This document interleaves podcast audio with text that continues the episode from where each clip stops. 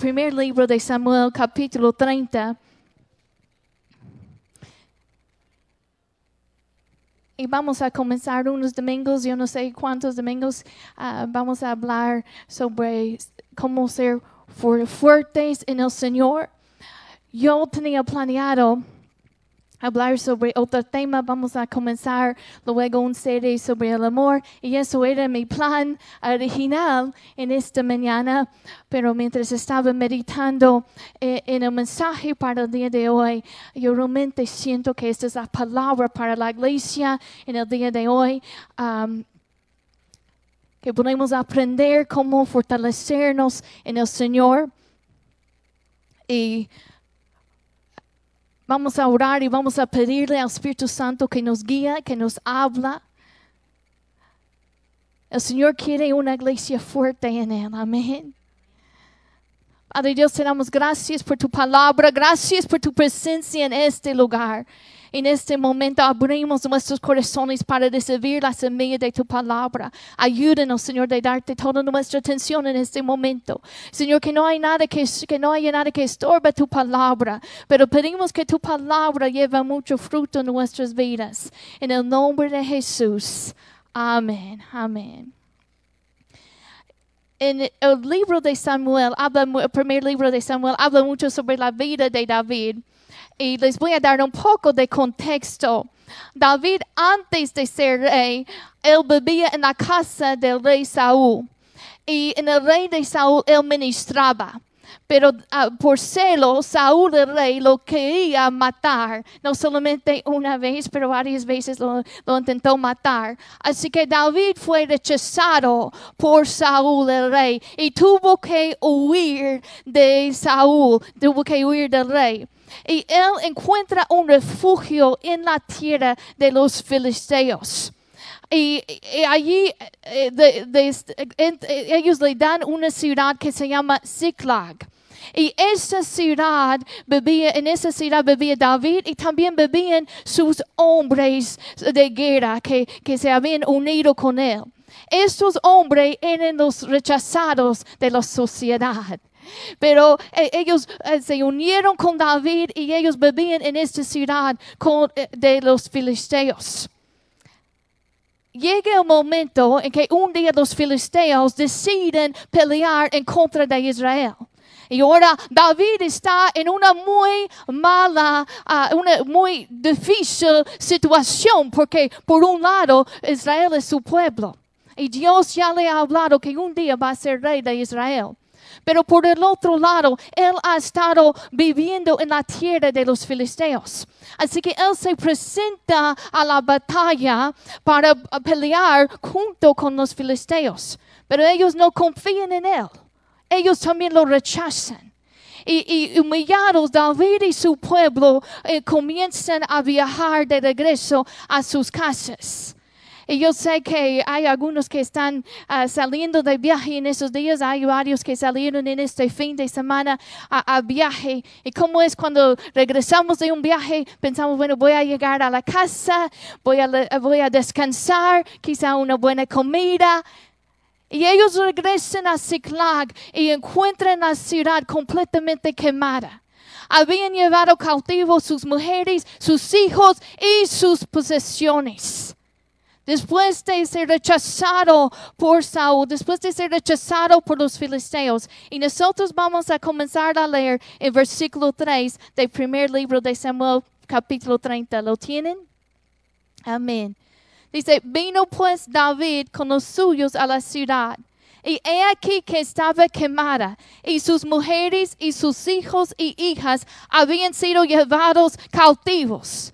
Entonces David y la gente con él estaba, con, él estaba, alzaron su voz y lloraron. Y escucha esto, hasta que les faltaron las fuerzas para llorar. Otra vez, hasta que les faltaron las fuerzas para llorar. Las dos mujeres de David, Enuim, Jezreelita, y Abigail, la que fue mujer de Nabal na- de Carmel, también eran cautivas. Y versículo 6 es donde quiero que nosotros ponemos nuestra atención. Dice, y David se angustió mucho porque el pueblo hablaba de pedrearlo. Pues todo el pueblo estaba en amargura de alma, cada uno por sus hijos y por sus hijas. Escuche esto, mas David se fortaleció en Jehová su Dios. Lo voy a leer otra vez. Mas David se fortaleció en Jehová su Dios. Si caminas con el Señor suficiente tiempo, va a llegar un momento en que sientes espiritualmente débil. Y si no sabes qué hacer en ese momento, puede ser que uno comienza a caer en desánimo y, alejarse del Señor. Y, nosotros debemos aprender una lección bien importante en nuestras vidas y es cómo fortalecernos en el Señor. Es una lección que yo he aplicado a mi vida tantas veces y es una lección que todavía estoy aprendiendo. Porque va a llegar un momento en que sientes débil, va a llegar un momento en que quizá las ganas se acaben y lo que haces en ese momento es crucial en tu caminar con el Señor. Lo que puede pasar es que nosotros sentimos a veces solos, sentimos que, bueno, no hay nadie que me ayude en ese momento. Y que en ese momento, imagina la situación en cual estaba David. Rechazado por Saúl, rechazado por filisteos, los enemigos, rechazado por sus propios hombres. Y de esa, eh, eh, de esa rechazo, de esa humillación, David pudo encontrar fuerza en el Señor. Impresionante el carácter de este hombre. La palabra nos dice que después de esto, que él no solamente encontró fuerzas en el Señor, pero él preguntó al Señor qué debió hacer. Y él fue y, y, y, y dice la palabra que fue y rescató a todas sus mujeres, rescató sus posesiones. Él pudo unir otra vez esos hombres. Él pudo superar sus emociones y seguir en la batalla. Hermanos, hay una batalla que cada uno de nosotros, hay batallas que nosotros enfrentamos en la vida. Y lo que hacemos en ese momento es de suma importancia que nosotros podemos encontrar nuestra fuerza en el Señor. Hay muchos que comienzan la carrera con ánimos. Yo, yo, no, yo no soy muy buena para correr, pero de vez en cuando yo corro para hacer ejercicios y es muy fácil para mí correr rápido por un rato, pero yo no soy muy buena a la larga distancia. Me canso. Pero Dios ha puesto delante de nosotros una carrera en la vida. Y Pablo decía a, a, los días finales de su vida, él decía, yo he peleado la buena batalla, he acabado la carrera, he guardado la fe. Qué bendición y, y qué uh, debe ser una meta para nosotros, que nosotros al final de nuestros días podemos decir, he peleado la buena batalla. Porque es fácil, cualquier persona puede uh, ser apasionado, puede tener pasión para, y puede correr rápido por un rato. Pero alguien que por 10 años sirve a Dios y todavía tiene una pasión, todavía tiene ese fuego en su corazón, todavía busca al Señor y está creciendo día tras día. Alguien que por 10, 20 años que todavía es fiel a su Dios. Muchos comienzan la carrera, pero luego poco a poco lo dejan. Se sienten y, debemos saber qué hacer, cómo fortalecernos en momentos de debilidad. David no se dejó dominar por sus emociones. Él también estaba angustiado. Dice, David se angustió mucho. Imagina sus propios hombres lo querían matar. Hermanos, quizá llega un momento en que si tienes una necesidad en ese momento, no encuentras apoyo de las personas que pensaban que te iban a apoyar. No sé si has estado allí. Y a veces no es que ellos no quieren, a veces es que no saben que necesitas apoyo. A veces es que ellos mismos están eh, eh, eh, envueltos en sus propios problemas. Puede ser que también ellos no saben cómo ministrarte. Pero si vas a, terminar bien la carrera, vas a tener que aprender cómo ministrarte a ti mismo a veces. Porque el pastor, la pastora no siempre va a estar allí. Yo quisiera. Pero no puedo siempre estar allí. Tu amigo, tu esposo, tu esposa te van a fallar. Va a llegar un momento en que no van a, no van a, en que van a fallar, no van a apoyarte como tú quisieras. Y la tentación y lo que yo he notado a veces es que a veces la gente comienza a resentir a otras personas. Nadie me llama, nadie me apoya. Pero en lugar de eso, debes verlo como una oportunidad para fortalecerte en el Señor. Cuando tú viajes en un avión, te dicen, bueno, en caso de que la presión en la, ¿cómo se dice? cabina no está bien, baja la máscara, que es lo que te, dicen a los adultos, te dicen, bueno, pon tu máscara primero, coloca primero tu máscara y después pon la máscara de las, en, tus hijos, porque te tienes que cuidar de tu propia vida espiritual. David encontró fuerza en el Señor. Y Dios quiere que cada uno de nosotros podamos terminar bien esta carrera. Comenzaste la carrera. Termina la carrera bien. Dios quiere que seas fuerte.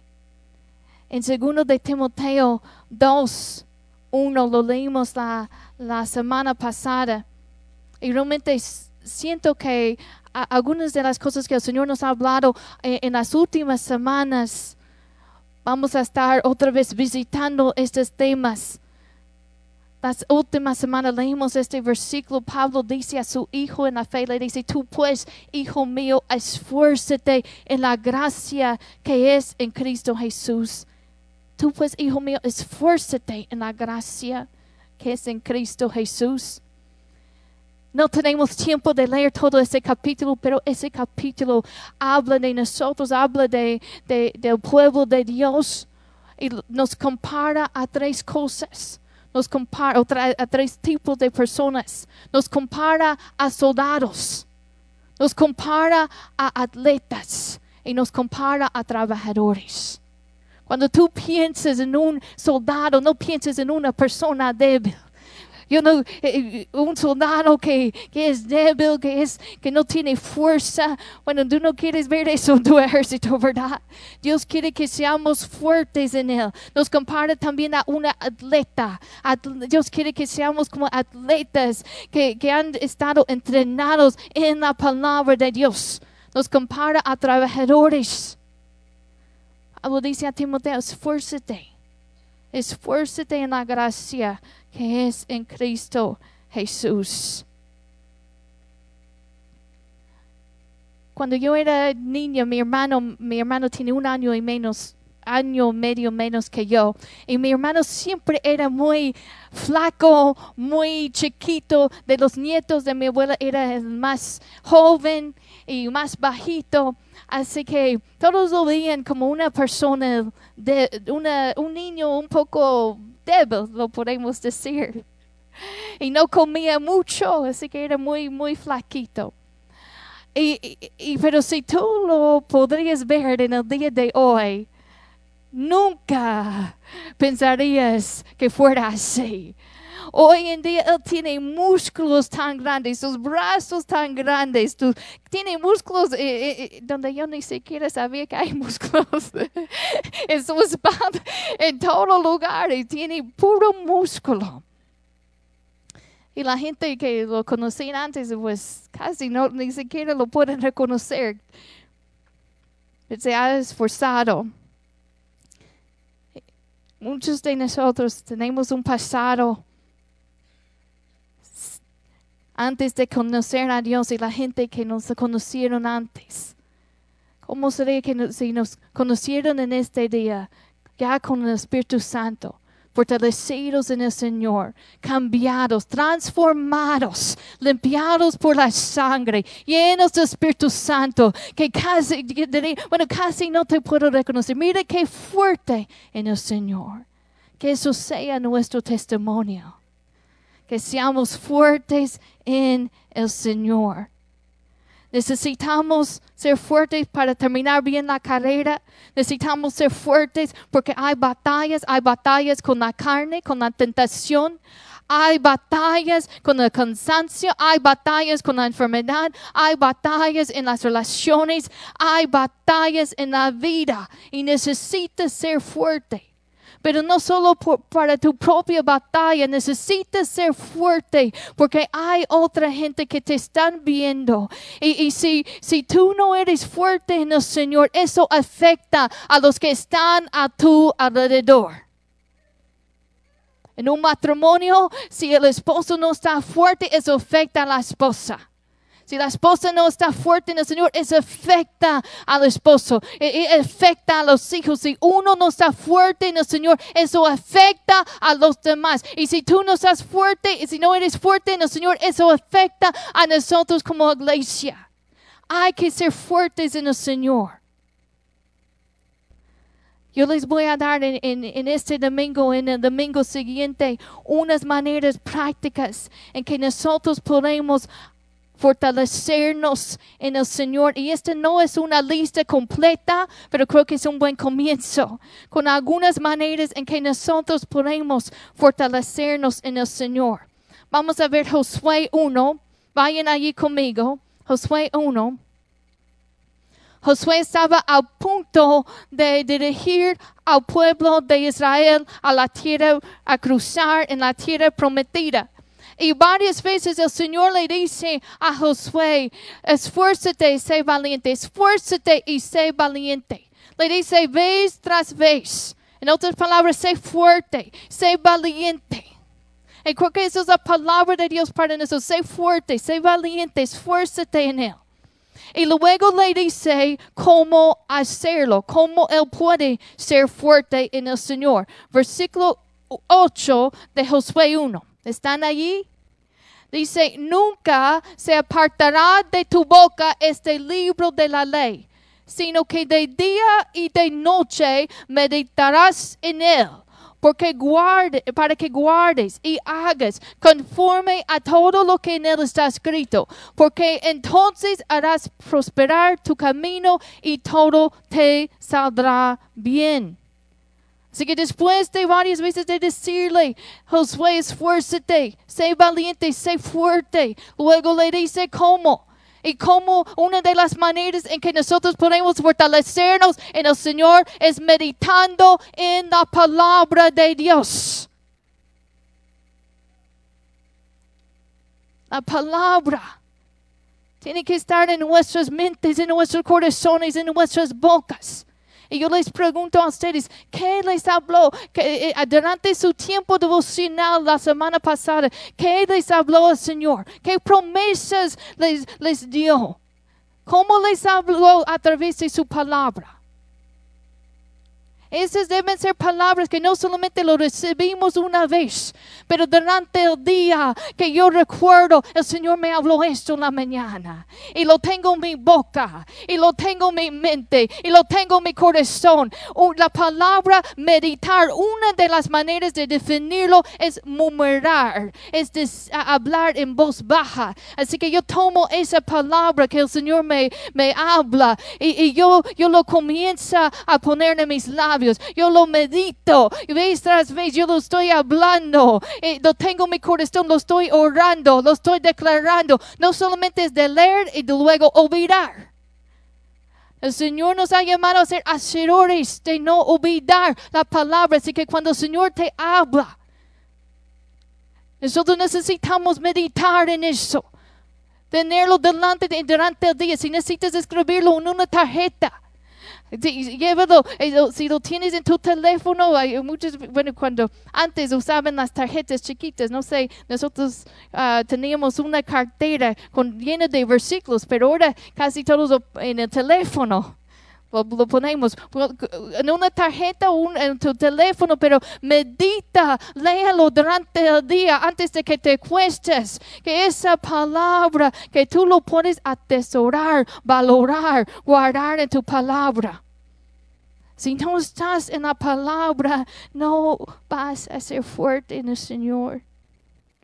Jesús dijo, no solo de pan vivirá el hombre, sino de toda palabra que sale de la boca de Dios. La meditación, cuando el mundo piensa en la meditación, piensa en las religiones orientales. Y, pero la meditar es una palabra que encontramos en la Biblia. Es un concepto bíblico de meditar. Pero es muy diferente que, que, ah, que los orientales. Cuando ellos mediten, ellos enseñan que hay que vaciar la mente. En- Te enseñan hay que vaciar la mente. Pero la meditación bíblica es llenar la mente con la palabra de Dios. Es llenar tu mente, llenar tu boca con la, con la palabra de Dios. Eso es la meditación bíblica. Y si vas a ser fuerte en el Señor, vas a necesitar meditar en la palabra de Dios. Primero de Juan 2, 14.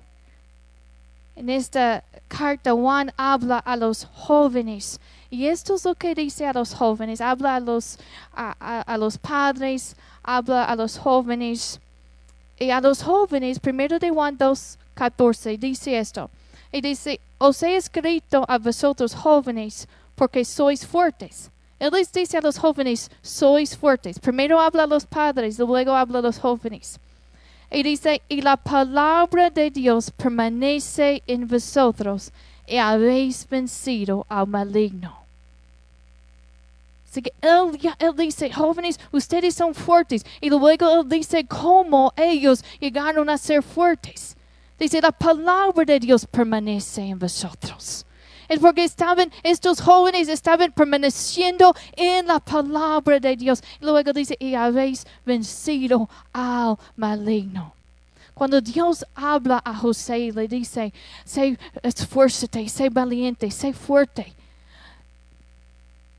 José Josué necesitaba las fuerzas no solamente para que él pudiera entrar en la tierra prometida, prometida, pero él tenía bajo su responsabilidad el pueblo de Israel y ellos estaban dependiendo de él, que él podía encontrar fuerza para guiar a ese pueblo. Y hay gente que también te están viendo. Si eres un papá, tus hijos están dependiendo que tú seas fuerte en el Señor. Si estás casado, tu, tu cónyuge, tu esposo, tu esposo necesita que seas fuerte en el Señor.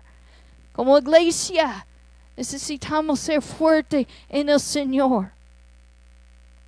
Así que una de las maneras en que puedes fortalecerte en el Señor es meditando en la palabra de Dios. Segunda manera que les voy a dar en el día de hoy. Nehemías 8:10 dice, el gozo del Señor es nuestra fortaleza. El gozo del Señor es nuestra fortaleza. La segunda manera de fortalecerte en el Señor es mantén tu gozo. No permites que el enemigo te roba tu gozo en el Señor. Que cuando la gente de afuera nos puede ver, nos puede ver como personas que tienen el gozo del Señor, que no depende de nuestras circunstancias. Pablo en un, en un caso dijo en el libro de Filipenses, dijo, dijo, regocíjense en el Señor siempre.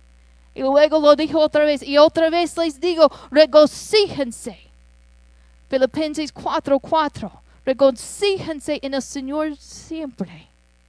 ¿Cómo podemos regocijarnos siempre en el Señor? Porque no depende de mis circunstancias.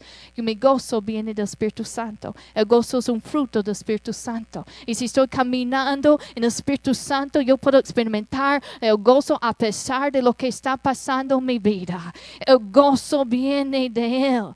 Regocíjense en el Señor siempre. Y él repite lo que dijo, porque nos, lo necesitamos escuchar otra vez, yo creo.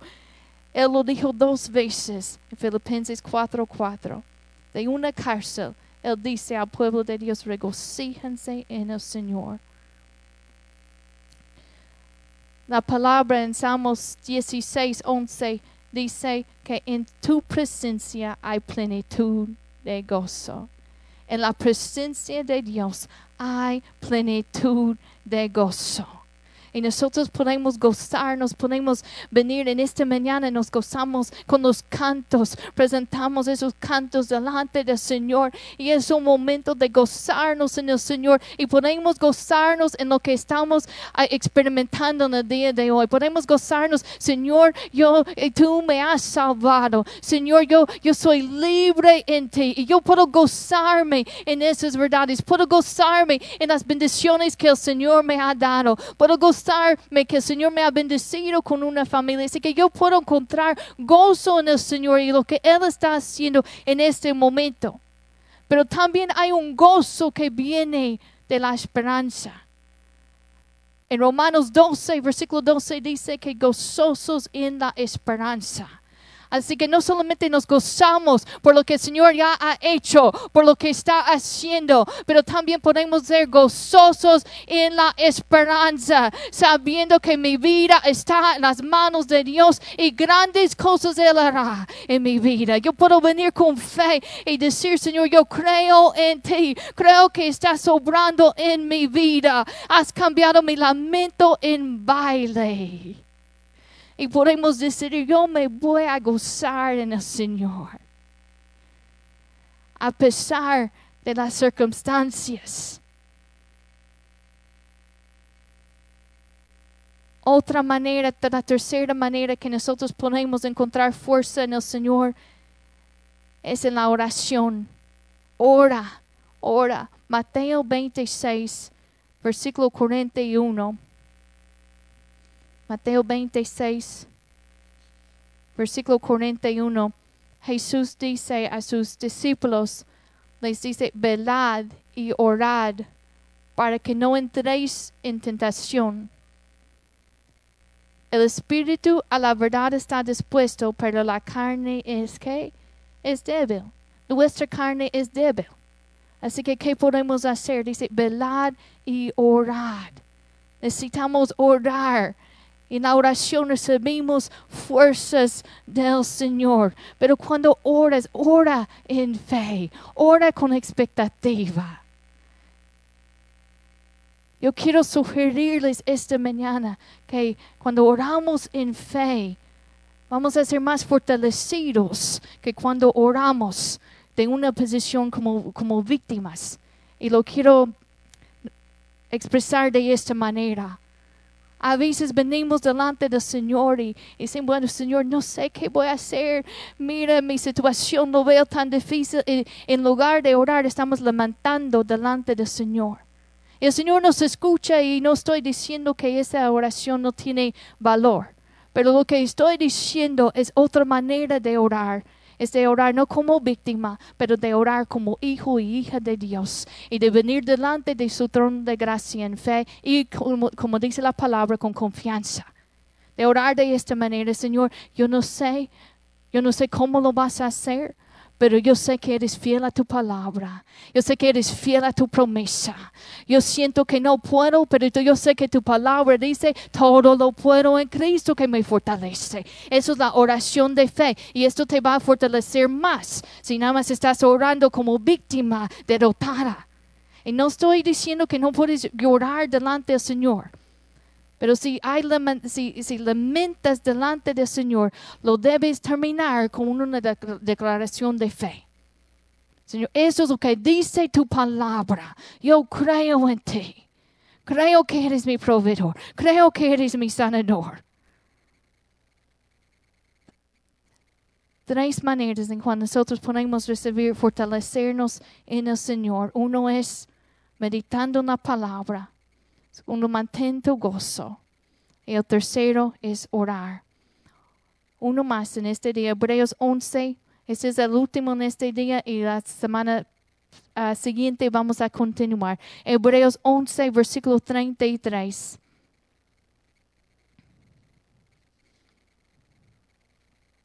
Este es el capítulo que habla de la fe. La cuarta manera de fortalecerte en el Señor es de caminar en fe. Hebreos 11, versículo 33. Dice que por la fe conquistaron reinos, hicieron justicia. Y escucha esto, alcanzaron promesas, taparon bocas de leones, apagaron fuegos impetuosos, invitar, evitaron filo de espada. Escucha esto, sacaron, ¿qué? Fuerzas de debilidad. Se hicieron fuertes en batallas, pusieron en fuego ejércitos extranjeros. Versículo 33 dice, alcanzaron promesas. Ah, ¿Cómo alcanzaron esas promesas? Por fe. Versículo 34 dice que sacaron fuerzas de debilidad y cómo lo hicieron por fe. Hay que caminar en fe. Y cuando Dios te ha dado una promesa, lo debemos creer, lo debemos declarar sobre nuestras vidas. Escríbelo, medita en esa promesa. La palabra de Dios nos dice en Lucas 2, cuando los pastores, recuerda que los ángeles vinieron a los pastores cuando estaban en el campo y les habló sobre Jesús y ellos fueron a ver al bebé Jesús y María. Y, cuando los pastores les dijeron lo que había pasado, lo que dijeron los ángeles, la palabra dice que todos los que oyeron se maravillaron. Pero luego dice, pero María guardaba estas cosas en su corazón. María guardaba la palabra de Dios en su corazón. María guardaba todas estas cosas y luego dice, meditándolas en su corazón. Así que ella valoraba, atesoraba las palabras que escuchó, las promesas. Cuando recibes una palabra de Dios, cuando recibes una promesa, hay que valorar esa palabra. Es un tesoro valora la palabra, trata, trata, eh, guarda esa palabra. Por la fe alcanzamos las promesas. Por la fe recibimos fuerzas. Así que camina